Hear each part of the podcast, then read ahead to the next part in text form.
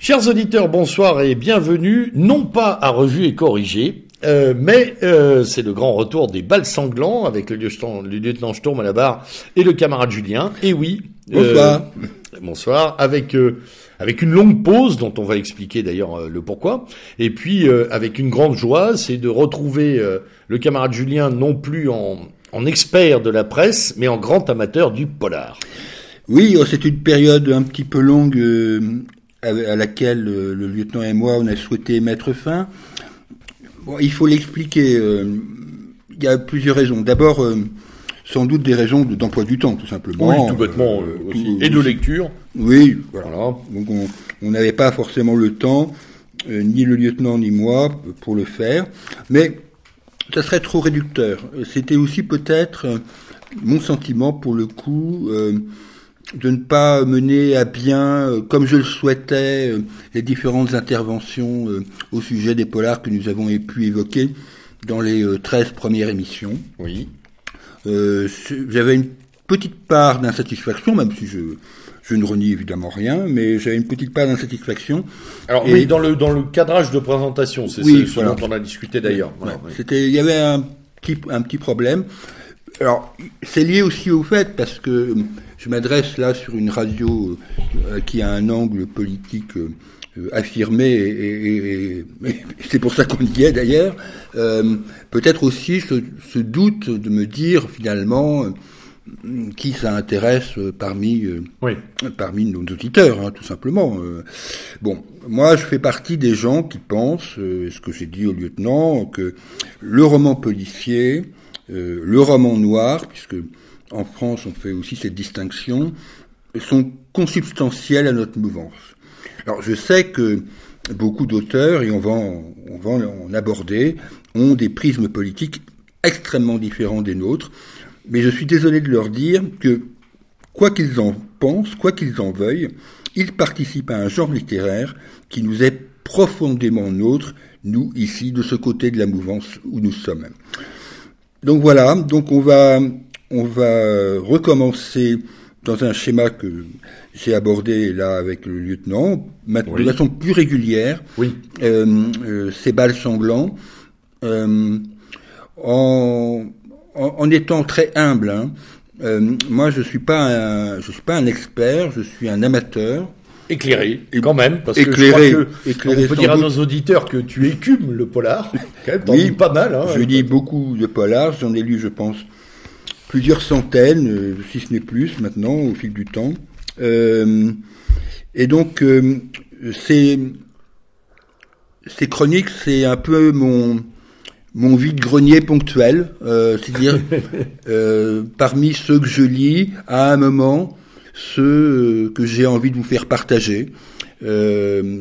certains vous plairont, certains ne vous plairont pas. Moi, d'une façon générale, à quelques exceptions ou réserves près, j'essaye de ne pas tailler les gens euh, que je vais commenter sur cette onde. Je suis là plutôt pour euh, euh, inciter à lire les livres dont je parle plutôt qu'à décourager. Voilà, et puis ça permet, si sur le l'ouvrage lui-même il n'y a pas forcément une accroche, ça permet aussi de découvrir l'auteur. Oui, tout à souvent, euh, les auteurs dont nous parlons et dont on va parler encore aujourd'hui ne sont pas des euh, primo arrivants dans le roman noir. tout à fait. Gens ont une carrière avec. Oui, ils ont une carrière de toute nature. Euh, parfois, je n'ai pas d'informations. Hein, je vais être très franc. Euh, parfois, je n'ai pas d'informations sur leur euh, sur leur parcours. mais quand j'en ai, je les donnerai, car il est toujours intéressant de savoir si Monsieur euh, Olivier Norek, je pense à lui par exemple, est un ancien lieutenant de police en disponibilité, ou si euh, tel ou tel est un ancien professeur de philo. Parce que à un moment ou l'autre, ça conditionne quand même euh, l'écriture. Oui, bien sûr. Voilà. Donc euh, j'essaierai. Ça permet aussi d'avoir des éléments qui euh, nous permettent euh, d'avoir des clés. Oui, tout à d'appréciation. Tout à fait. Et parfois, là, je pense à Olivier Norek en particulier, puisqu'il a commis trois livres splendides au, tout début de son de son arrivée dans le milieu du polar, et après, pour des raisons que je ne comprends pas, il s'est commis dans des trucs, on va dire immigrationaux euh, tiers-mondialistes euh, que j'ai du mal à intégrer, euh, voilà, mais ça fait partie de son parcours et c'est toujours intéressant de voir comment les gens évoluent, euh, y compris euh, de façon négative, oui, en tout cas tel que moi je l'ai vécu. Oui, ou en séduction du système, c'est à peu Oui, près oui, ça oui, aussi. tout à hein. fait, tout à fait. il en avait d'ailleurs pas forcément besoin lui, c'est ça qui était. Non, non, tout à fait, je ne comprends pas son évolution, mais enfin, c'est- c'est toujours intéressant de la, de la regarder. Alors, nous attaquons donc ce premier euh, numéro de retour de Bal Sanglant avec euh, cinq, euh, cinq ouvrages. Oui, cinq ouvrages. Donc le, premier que je souhaite mentionner n'est pas un ouvrage actuel. c'est un ouvrage qui a été écrit il y a, il y a en 2010. euh, et comme Alors, je te coupe. Ça permet aussi à nos auditeurs qui ont des qui ont des euh, soucis de bouclage de cadeaux euh, de fin d'année de pouvoir euh, voilà taper dans du sûr hein, Oui, sur oui, celle-là. oui, oui. hein. Voilà. C'est-à-dire que c'est pas parce que c'est de 2010 que c'est pas excellent et qu'on ne peut Tout pas par exemple le lire ou l'offrir. C'est tout à fait aussi ce que je veux dire dans ces émissions, c'est que les polars euh, tiennent quand même généralement la route au niveau du temps. Oui. Euh, bon. Euh, donc celui-ci, Alors Lucie. Celui-ci, c'est, j'ai voulu symboliquement commencer par celui-là parce que euh, a trait à une région euh, et une ville euh, que le lieutenant et moi connaissons bien puisque il s'agit de, Giverny. Et donc je reviens sur ce livre qui s'appelle Les Nymphéas noirs de Michel Bussy. Alors, Michel Bussy, c'est un, prof d'histoire géo à l'université de Rouen. Il est au départ euh, un spécialiste, euh, c'est curieux, de géographie électorale. Euh, bon, comme quoi. Et, mais euh, il est devenu donc auteur de romans policiers, l'un des plus connus, avec, euh, avec Franck Tillier, par exemple, et d'autres. bon. Et euh, il est le deuxième écrivain français en nombre de livres vendus. Rien, donc c'est du best-seller, hein, un, peu comme Jean-Christophe Granger ou autre. Euh, il commence sa carrière, euh, et là on voit très bien son prisme, son tropisme normand, avec un livre qui s'appelle Le Code Lupin. Le Code Lupin, c'est euh, un Da Vinci Code à la sauce normande. Bon, je vais être très franc avec vous, euh, je l'ai lu, ça ne vaut pas un clou, à, à part le fait que pour les, les habitants de Seine-Maritime, ça peut faire découvrir le pays de Caux, mais pour le reste, ça n'a absolument aucun intérêt. Bon. Euh, Le titre était bon pourtant. le titre, oui, Ouais. le titre est bon et ça se passe dans l'aiguille d'Étretat. Euh, après, il a un, un deuxième succès euh, qui devient plus significatif avec Mourir sur scène. Et Mourir sur scène est un meurtre, évidemment, euh, qui se passe pendant l'Armada de Rouen. Et le livre dont j'ai parlé, donc, c'est Nymphéa Noir. Nymphéa Noir, c'est euh, c'est donc à Giverny. Et au moment où commence ce livre, euh, la tête fracassée du docteur Merval euh, inspire une vieille sorcière de Giverny, une souris grise comme elle se nomme, et elle intrigue euh, Laurence. Laurence, c'est l'inspecteur en charge de l'enquête, qui est Laurence, c'est Laurence avec un, C apostrophe à la fin. Il est monté de, de son Occitanie natale à la rencontre du, des frimas de, de Normandie. Au fil de ce livre, on se demande qu'en est-il donc de la ravissante institutrice du village, euh, de la veuve éplorée de ce fameux euh, docteur Merval, euh, confrontée aux passions de son mari pour les femmes, pour Claude Monet, évidemment, Bah oui. et bien sûr Oui. nymphéas. C'est un magnifique polar, sensible, drôle parfois, très érudit. Honnêtement, je l'avais boudé à sa sortie euh, il y a environ dix ans, mais il, mé- il mérite euh, pour l'auteur rouennais euh, tous les prix et honneurs qui lui ont été accordés pour, pour ce très beau récit sur cette très belle contrée, car il nous fait traverser Giverny au fil du temps, au fil des époques, avant la guerre, dans les années 60, mais j'en dis déjà trop, euh, et euh, évidemment de nos jours. C'est un superbe euh, roman qui donne envie d'aller revisiter les jardins de Claude Monet si, on l'a déjà fait. Ah bon, on peut le faire et le refaire. Hein, oui, c'est vraiment un... Giverny, c'est inépuisable. Oui, il y a les saisons. Il y a... Et c'est euh, rue par rue, c'est euh, avec toujours évidemment cette maison de Claude Monet. C'est c'est un. L'intrigue nous tient aussi au-delà de, de, du succès que l'on connaît sur le la description de, de, des, des, lieux, parce qu'en plus c'est un géographe. Hein, L'intrigue, elle est bon, bien sûr dans ces, dans ces chroniques, j'ai du mal à, à parler des, des, solutions de. Ah oui, non, il faut pas. Des éléments pour ne pas spoiler. Ah bah oui, on va pas. On Néanmoins, euh, l'intrigue, sans trop déflorer le sujet, euh, est un est un mix dans le temps qui est un peu euh, désarçonnant euh, à un certain moment du livre. Euh, c'est un c'est une réflexion sur euh, sur la jeunesse, euh, sur les oui les affres euh, les affres de la jeunesse est ce qu'on a pu à un moment ou l'autre côtoyer quand on était adolescent et gamin. C'est difficile d'en dire plus. Bah non, on va pas, sauf, à, sauf On va essayer de se retenir sur chaque titre, de ne pas, voilà, de pas délivrer les clés. Hein. Voilà. Oui, parce que moi, moi-même, j'ai été un peu déconcerté en, en voyant le, comment Michel Bussy se sortait de cette énigme. D'accord. Bon, mais c'est bien, fait. très bien C'est bien fait et c'est ça qui est intéressant hein, sur Bussy. Bon. Euh, très bien. On, on, on, bascule. Oui, on bascule. si je puis dire au nord, un peu plus au nord. On bascule à l'est. J'ai souhaité que cette première euh, émission soit plutôt dédiée à des à des lieux, euh, à des villes euh, ou à des endroits. et là Là, je vous emmène en Allemagne. Euh, j'ai découvert donc cette auteure euh, allemande que je ne connaissais pas, pour être très franc, qui s'appelle euh, Nele Neuhaus.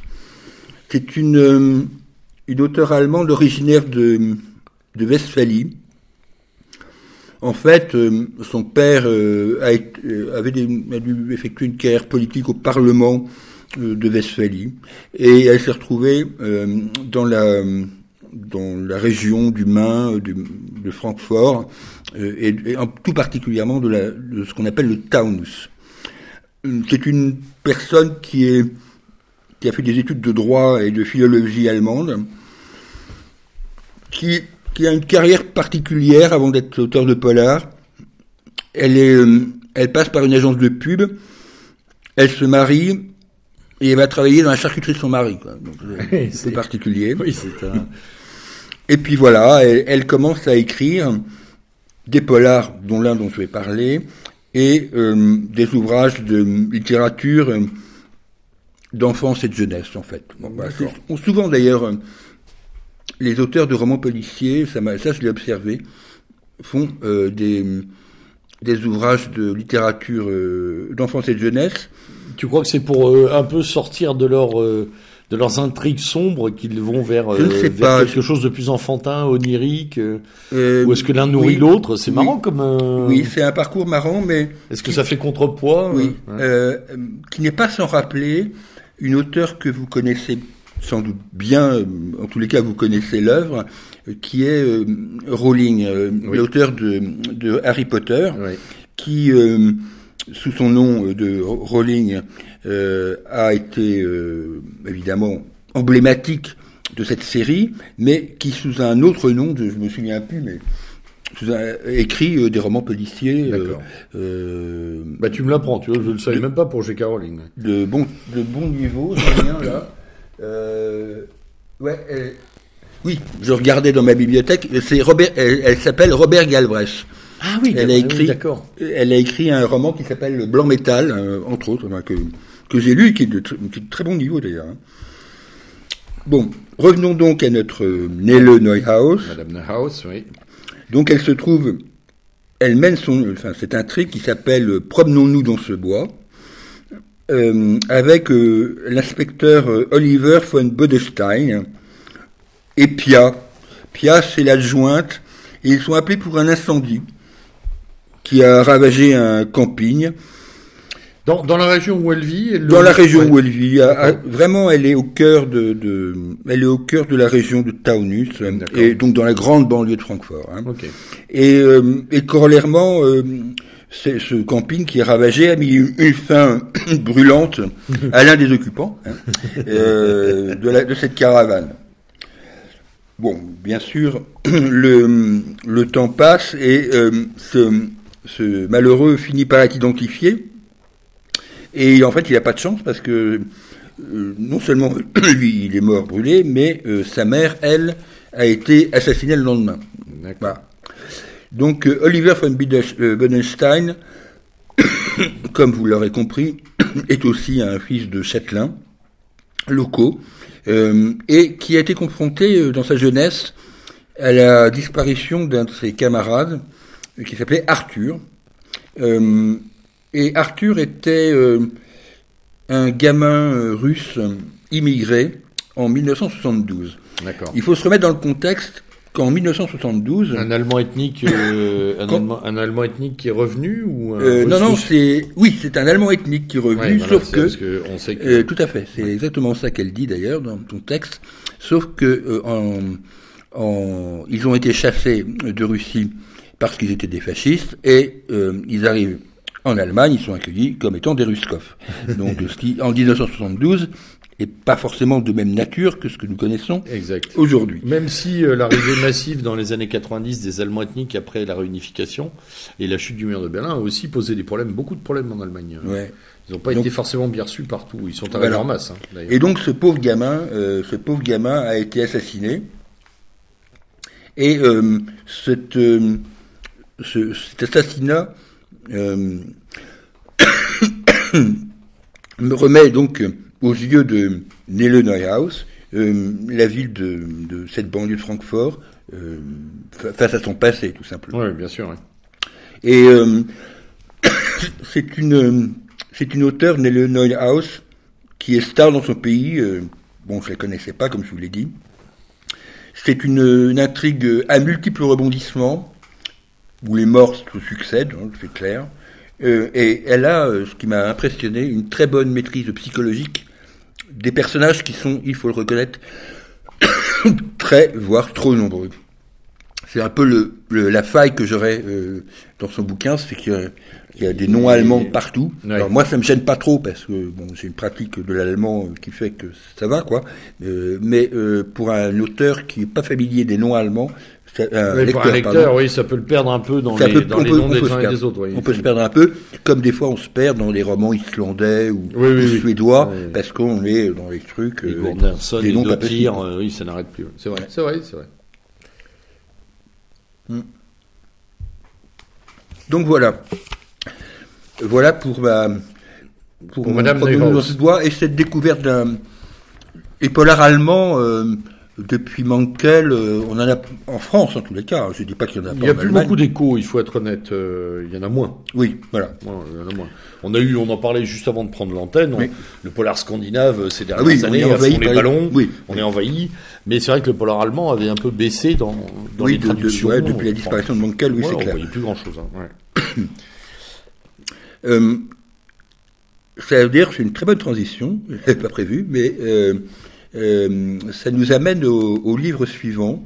Ah, Euh, parce que là, c'est une, au-delà du, du livre que je vais citer, de l'auteur que je vais citer, c'est vraiment pour moi une grosse découverte, c'est euh, le polar écossais.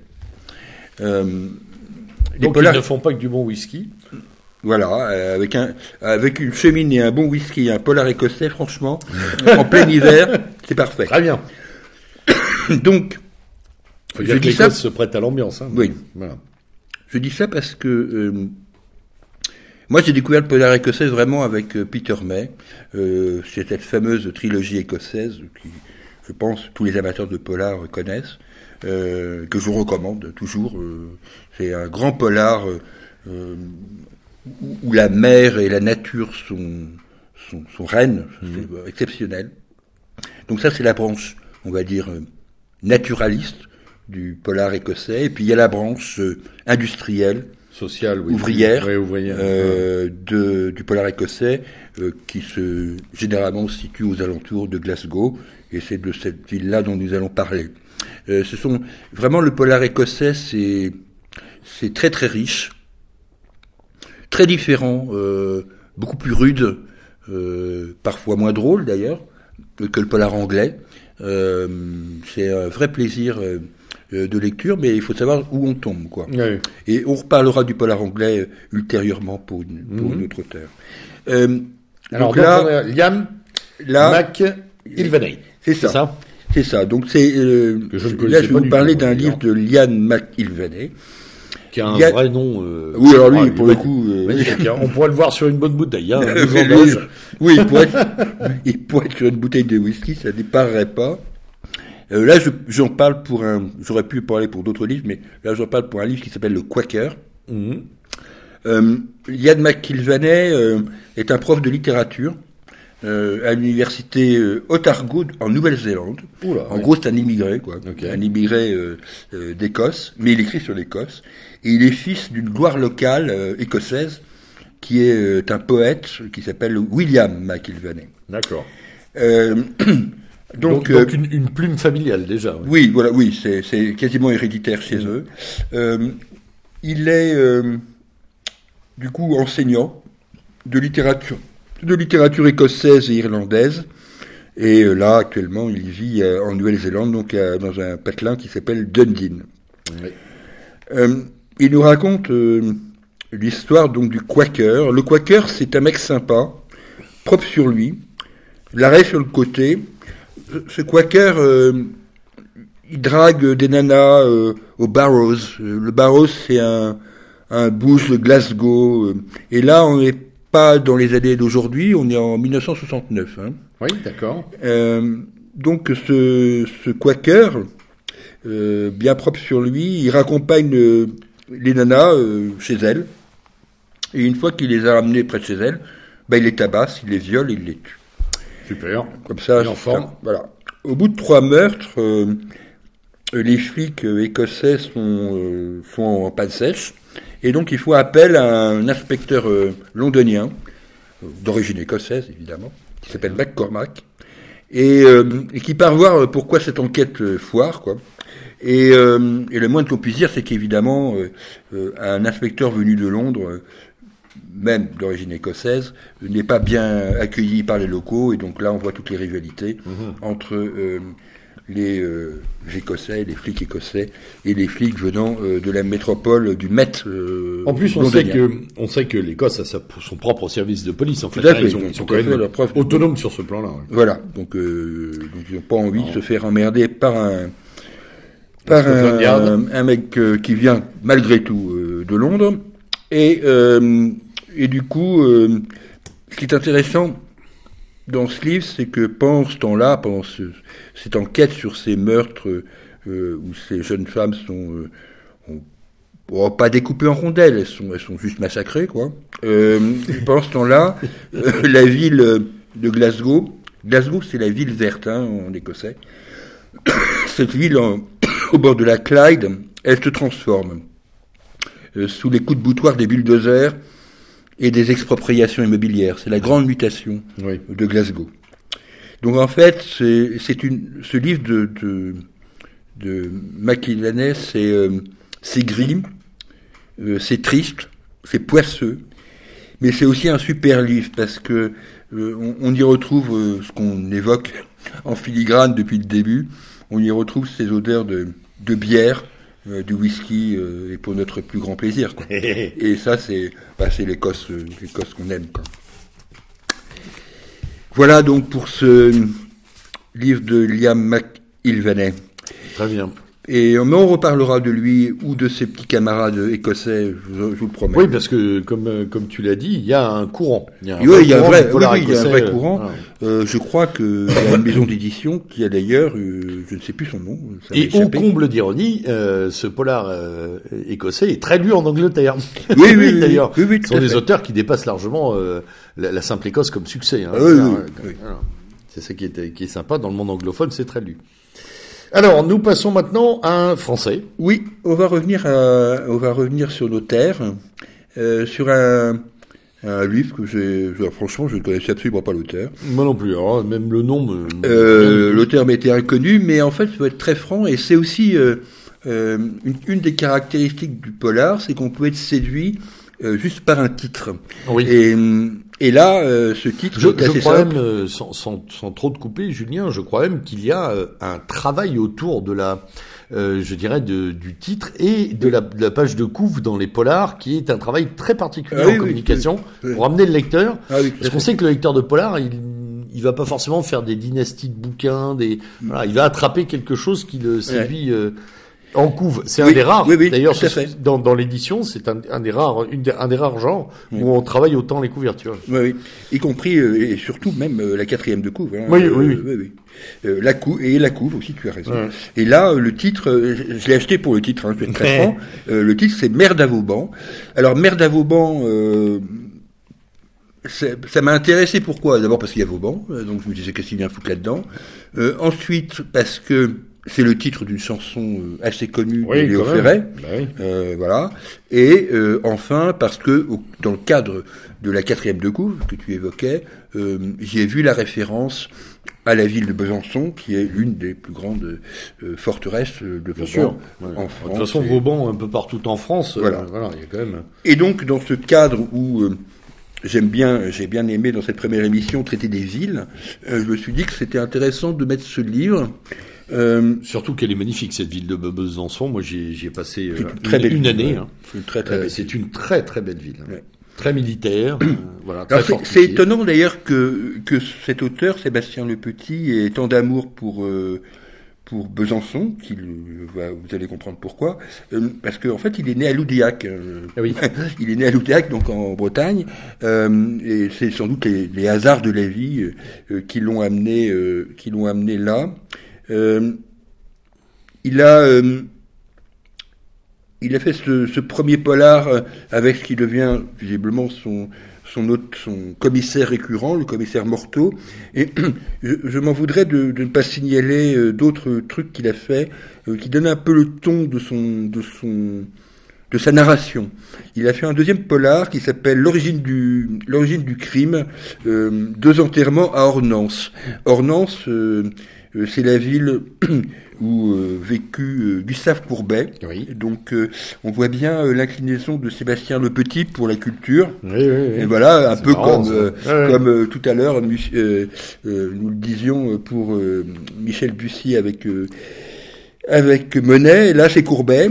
Euh, et il y a un autre livre qui s'appelle euh, Il y aura du sang sur la neige. Euh, ça, c'est autre chose. Je ne l'ai pas lu pour être euh, très franc, euh, mais je vais le faire. Euh, qui s'appelle donc Il y aura du sang sur la neige, qui qui se passe pendant cette fameuse course que nous connaissons tous, au moins de, de qui est la, la course de ski de fond euh, dans le Jura. Ah, Euh, euh, L'espèce de vassalopette à la oui, sauce oui, mais comment elle française. s'appelle là, là Ah mince, j'ai oublié son nom. Bon, on va Ah, le retrouver. ouais. Je vais voilà, retrouver, là. Voilà. Donc il y a cette, euh, on voit bien cette passion de, de Sébastien Le Petit pour cette région de l'est de la France. Donc pour ce qui concerne notre maire d'Avauban, euh, La transjurassienne. la Transjurassienne, Voilà, voilà, c'est ça. La transju, la fameuse transju. Impressionnante course. Oui, la vasalopette française. Oui, c'est la vassalopette française. La jurassienne. Et donc, visiblement, il y a des orques là-bas. Enfin bon, euh, c'est pas le sujet. Donc, alors, notre euh, notre maire d'Avauban euh, commence avec un avec la, la mort euh, du, avec la mort de- du professeur Montfort. Euh, le professeur Montfort est, est un professeur euh, euh, d'histoire à la fac de Besançon, euh, euh, adjoint euh, à la culture de la ville, grand spécialiste de Vauban euh, sur la partie euh, technologique, historique des forteresses, etc.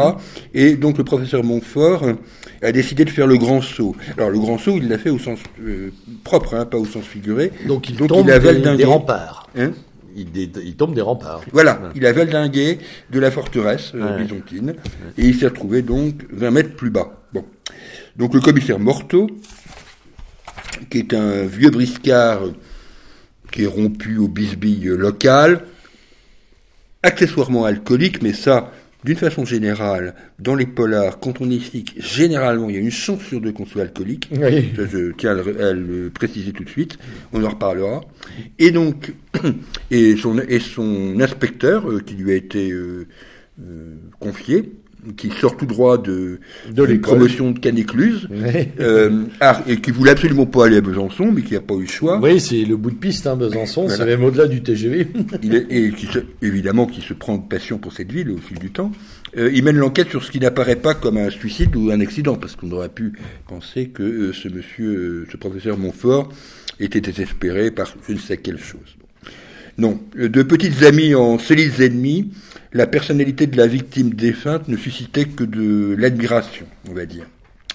C'est un polar français très classique, euh, qui restitue bien le milieu, euh, feutré euh, d'une bourgeoisie franc-comtoise qui est décrite avec humour. C'est un, un plaidoyer avant tout pour moi, c'est un plaidoyer pour une ville, à telle enseigne que ça peut apparaître à certains moments de la lecture comme un guide touristique, pour D'accord. clair. Ouais. Euh, c'est un plaidoyer pour un fleuve, en l'occurrence le Doubs Le Doubs, qui est magnifique. et une région euh, qui est vraiment très agréable à découvrir sous, le, sous, le, sous la plume de Sébastien Le Petit. Et, euh, et c'est aussi euh, euh, un moyen euh, euh, agréable de, de parcourir donc cette région et, et donc ce livre. Quoi. Donc c'est c'est une découverte euh, intéressante. Je, je n'ai pas encore lu pour l'instant beaucoup d'autres livres, donc comme je l'ai dit, Oui. de, ce, De- de, de cet auteur, mais euh, ça, ça permet de sortir un peu euh, euh, des auteurs classiques qu'on connaît, euh, que j'ai déjà évoqués, puisqu'on a parlé de Michel Pussy, qui est très connu, euh, mais je parlerai plus tard de Franck Quillier. Bon. Euh, mais là, on sort un peu du du train-train habituel, avec cette petite réserve, c'est qu'effectivement, à un moment, euh, l'auteur est peut-être euh, un peu trop passionné par sa ville, et il nous fait... Ouais, Et c'est marrant parce que on pourrait presque penser à un certain moment que le polar est aussi un prétexte. Euh, Moi, je trouve. ouais, bah, sans, oui. sans état, là. De toute Oui. façon, c'est la thématique de, de, cette, de cette émission. hein. Oui, oui, tout à les fait. Lieux. Tout les lieux, l'amour des lieux, la Oui, description des fait. lieux. Et d'ailleurs, Euh, et quand ce n'est pas le cas, et on en parlera euh, plus tard, quand ce n'est pas le cas, je, je, suis déçu. Oui. Mais on, Oui, mais on, verra on va, on va l'évoquer, oui, bien sûr. On verra Bien pourquoi. Et ben d'ailleurs, ça va. c'est suivant. D'ailleurs. Dès Puisque dans les lieux, il y a aussi euh, l'absence de capacité à décrire le lieu, peut-être. Ouais, tout à fait. Euh, on en discutait euh, un peu avant de prendre l'antenne, et, et, et c'est un trait récurrent de la littérature scandinave. On, Oui, faisait, voilà. on faisait ce constat. Oui. assez atterrant Oui. que les Scandinaves sont capables de nous emmener dans des polars incroyables tout en nous faisant pas rêver des lieux incroyables dans lesquels ces polars se déroulent. Exactement. Parce que pourtant c'est beau là. Oui, et pourtant, oui, on là, peut pas dire que c'est moche. on peut pas dire que c'est moche. Non. Et donc là on a euh, Stéphane Hanem. Oui, Stéphane Hanem, euh, qui est. Alors, je, je précise quand même que ça ne concerne pas forcément toute la littérature scandinave, mais en particulier la littérature Suédois. suédoise. Ah, les Suédois. sont- Alors, on, là- on essayait de trouver des causes là tout à l'heure d'ailleurs. là, euh, oui, voilà. là- un rigorisme protestant, euh, je sais pas. Alors euh, oui, là, je, là, il faut que je, je, je dise un- deux mots quand même de ce que je pense d'une façon générale de la littérature suédoise, euh, avant d'aborder le, le livre que je veux évoquer. Ce qui me gêne avec la littérature suédoise, c'est d'abord cette, euh, cet immigrationnisme récurrent, c'est-à-dire il faut qu'à un moment ou l'autre, alors ce n'est pas le cas de Stéphane Hanem là, hein, je, je dois le reconnaître, mais on le voit avec Camille Alekberg ou d'autres, il faut qu'à un moment ou l'autre, euh, l'inspecteur soit d'origine irakienne ou... euh, Ouais, il faut toujours un gentil primo arrivant, quoi, ah oui, bien ah oui, oui. inséré, Ah, il faut absolument. bon. bien inséré, propre sur lui. Il faut euh, qu'évidemment les salopards soient, euh, Des nazis. euh, soient des nazis des fascistes, ou des, euh, des skinheads, des ou des démocrates suédois, comme Oui, il- oui, voilà.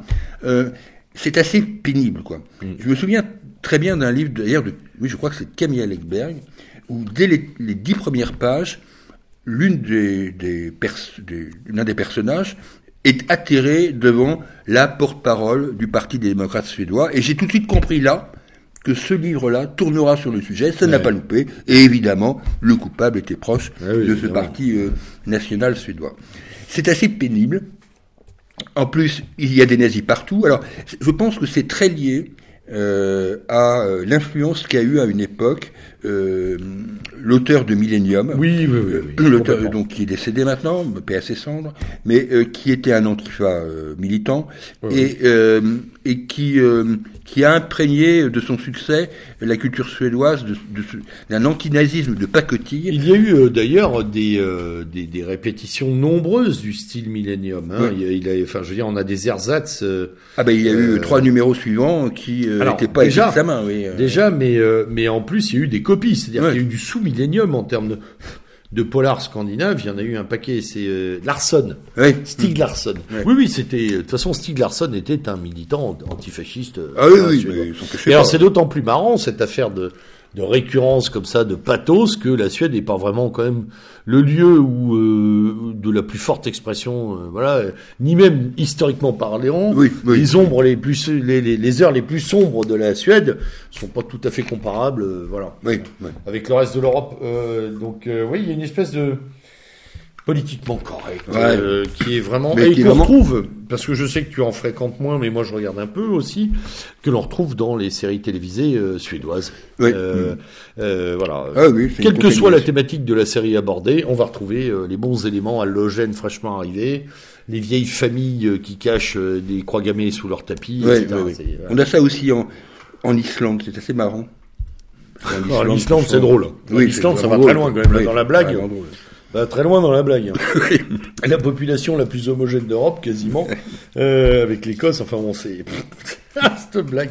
Bref, bon, Bon. en dehors de ces Alors là, préconçus oui, fatigants, il faut, faut pas faire un mauvais procès parce, à Stéphane parce que voilà, il y, a- il y a quand même un vrai polar derrière. Oui, euh, il faut pas faire un mauvais procès à On va Stéphane avant sur, sur ce euh, sujet-là, euh, puisque bon, il n'y cède pas, il ne cède pas à ce truc-là. Euh, bon, Stéphane Hannen, euh, j'ai pas grand-chose à dire de lui parce qu'il dit pas grand-chose de lui, donc voilà, c'est juste un mec qui a 54 ans, voilà, et qui euh, qui, est, qui vit à Stockholm, euh, comme beaucoup, et voilà. Euh, donc, euh, moins 18 degrés, c'est euh, l'histoire en fait d'un en fait, le, le- le roman démarre à Helsingborg, hein, donc on est en, ple- en pleine Scanie. Euh, Très, très belle région d'ailleurs. C'est pour ça que ça t'a énervé. Oui, c'est pour ça que ça m'a énervé. Euh, c'est donc à Helsingborg. Helsingborg, c'est la commune suédoise qui est en face de ce que nous appelons, nous, depuis Shakespeare, Elsener, euh, qui s'appelle en danois euh, Helsingborg, je crois, un truc comme ça. Ouais, bah, qui est- en fait, c'est presque la même commune d'ailleurs. Oui, c'est la même commune, région. oui, oui. Ils se sentent d'ailleurs très proches les uns Oui, des autres. hein. tout à fait. Une espèce de, de régionalisme interétatique sur ce Avec cette petite dualité euh, entre danois et suédois, bien bon, sûr. mais qui, qui est liée, euh, voilà, comme ça. Quoi. Et donc, euh, à peine sortie des brumes de l'alcool, euh, la commissaire euh, Tulesson, euh, elle prend en charge une BMW parce qu'elle s'est fait flinguer son rétroviseur. C'est bête. Et, donc, elle fait, il y a une course poursuite qui s'entame dans Helsingborg et elle se fracasse contre une fontaine. Bon, ok, très bien. Sauf que la voiture qu'elle prit en chasse continue tout droit, et ce tout droit l'amène dans un plongeon magistral dans le port de Helsingborg. À son bord, il y a, un conducteur, donc qui décède évidemment, il est euh, repêché avec une particularité, c'est qu'il est mort depuis deux mois, Euh, et qu'il a été congelé comme une côtelette d'agneau, comme euh, en atteste le légiste qui est en charge du corps. C'est vraiment assez curieux qu'un mec congelé depuis deux mois puisse conduire une voiture à 180 km heure Ouais, dans les rues il, il a une forme incroyable. Donc c'est assez problématique pour l'inspecteur Risk, euh, qui, euh, qui s'attelle donc euh, à mener l'enquête dans le détroit d'Eurosund. Et pendant ce temps-là, de l'autre côté du détroit, Alors, il faut dire que ce détroit de Rossund est vraiment ridiculement étroit. Ah oui, c'est oui, le cas oui. de le dire, parce que Elsener est à, au plus près à 4 km, quoi, en fait. oui, hein. en fait, ils disent dans, le roman qu'il faut 20 minutes pour traverser. C'est ça. euh, en Donc on est fait. vraiment, quand on parlait de, de proximité entre le Danemark et la Suède, c'est le, euh, on- tout le monde connaît ce grand pont qui part de Copenhague, là, dont j'ai oublié le nom. Mais en fait, le, le, le, le- on dirait que le- la porte naturelle, c'est celle-là. Oui, oui, tout à fait. Euh, depuis des milliers d'années, c'est celle-là. hein. Et donc, euh, donc de l'autre côté de la, du pont, on va dire, euh, ou du ferry, euh, Dunia, Dunia qui est une inspectrice qui a été mise, mise euh, au banc de la police euh, danoise euh, pour des raisons de, d'incompatibilité d'humeur avec son supérieur hiérarchique. Elle, elle, elle, mène une enquête sur une toxico déjantée qui est couverte de sang et qui se trimballe dans les rues de la ville. Et voilà. Et donc, Stéphane Hanem euh, nous emmène dans un, dans un type d'enquête où bien sûr les deux enquêtes vont finir par se croiser, c'est la moindre des choses. C'est un procès qu'il avait déjà entamé euh, dans son livre précédent, qui était La neuvième tombe, et dans Hors cadre aussi. Et euh, ces deux enquêtes donc vont se recouper. Euh, et je vais pas vous dire, je peux même pas vous dire comment, parce que euh, je fais la chronique ah de ce livre sans avoir encore été jusqu'au bout. Ah. Car d'une façon générale, je prends plaisir à chroniquer les livres avant de connaître la fin. Euh, c'est plutôt euh, l'ambiance qui m'intéresse, parfois que la simple résolution d'une énigme. Donc voilà pour Stéphane Hanem. donc ce que je reproche. Il en a commis d'autres ou pas? Oui, La Neuvième Tombe, et, euh, qui est un livre assez intéressant d'ailleurs, et hors cadre. D'accord. Euh, donc, ce que je reproche à ce livre, et, on l'a dit en filigrane, euh, c'est que cette magnifique région est peu couverte par Stéphane Hanem. Il ne nous, il ne nous rend pas comme on vient de le voir sur Giverny ou Besançon, il ne nous rend pas cette région magnifique ou sensible je sais pas comment dire, euh, dans son livre. Alors Il y a un détachement, euh, voilà. Oui, voilà. Alors que, en, gros, enfin, je caricature, mais euh, si ça se passait à Montsolimine, ça serait pareil, quoi. Euh, bon, j'exagère évidemment, mais il n'y a pas cet affect que l'on peut retrouver dans les romans policiers d'autres d'autres nations. Et ça, je trouve ça désolant. Euh, oui, et tu disais quand même que Shakespeare, il avait placé Hamlet quand même. Hein, bah oui, quand même. La fameuse forteresse de, je sais plus comment elle s'appelle, Kronborg. Oui, c'est ça. Voilà, euh, c'est quand même, enfin, c'est quand même un lieu qui a attiré beaucoup de gens, de choses. Oui, enfin, qui est mythique. Il y a des tombes vikings extraordinaires, il y a plein de choses, quoi. C'est une région extraordinairement belle en monument, en lieu et en forêt, il n'y a rien. Non, euh, on a les bâtiments aseptisés de, de Copenhague, de Stockholm ou d'Helsingborg, mais, mais c'est tout, quoi. Donc, euh, euh, c'est, alors, c'est pas général ce que je dis, parce que souvent, ces auteurs-là savent nous, nous, nous, emmener dans les forêts, savent nous faire aimer la neige, etc. Hmm. C'est vrai. Mais il n'y a pas que ça, quand même, en Suède, que je sache. Il y a aussi des bâtiments, il y a aussi une histoire. Je n'en parlerai pas cette, cette séquence-ci, mais il y a un magnifique polar qui s'appelle 1793 d'un auteur suédois, d'une grande famille suédoise, euh, qui, là, permet de découvrir euh, la Suède, en l'occurrence la Suède à l'époque de la Révolution euh, française. Mais, mais c'est très rare, très très rare. Ouais, c'est, on sait pas, c'est, très très bizarre. Hein, alors qu'en plus, on peut pas dire qu'en Scandinavie, il soit pas près de la nature. Et, non, et, même, et même militant, je veux dire, voilà même si on va un peu plus loin en Finlande, c'est vraiment des États qui ont fait énormément pour la préservation de leur environnement mm. et euh, qui ne transparaît pas dans le dans le polar, mais même généralement d'ailleurs, euh, même voilà, dans des séries, on voit moins ces choses-là. C'est assez étonnant. Bien, nous en avons terminé pour ce numéro de retour de Bal Sanglant. Hein. Numéro euh, pré-Noël, on va dire. Hein. comme ça, ça permettra aux gens et de découvrir et de se faire offrir ou d'offrir ces cinq euh, ouvrages dont vous trouverez bien entendu euh, les titres rappelés et les et les éditeurs. Hein, oui, mais, on les a pas nommés là, mais ils seront sous le sous l'émission.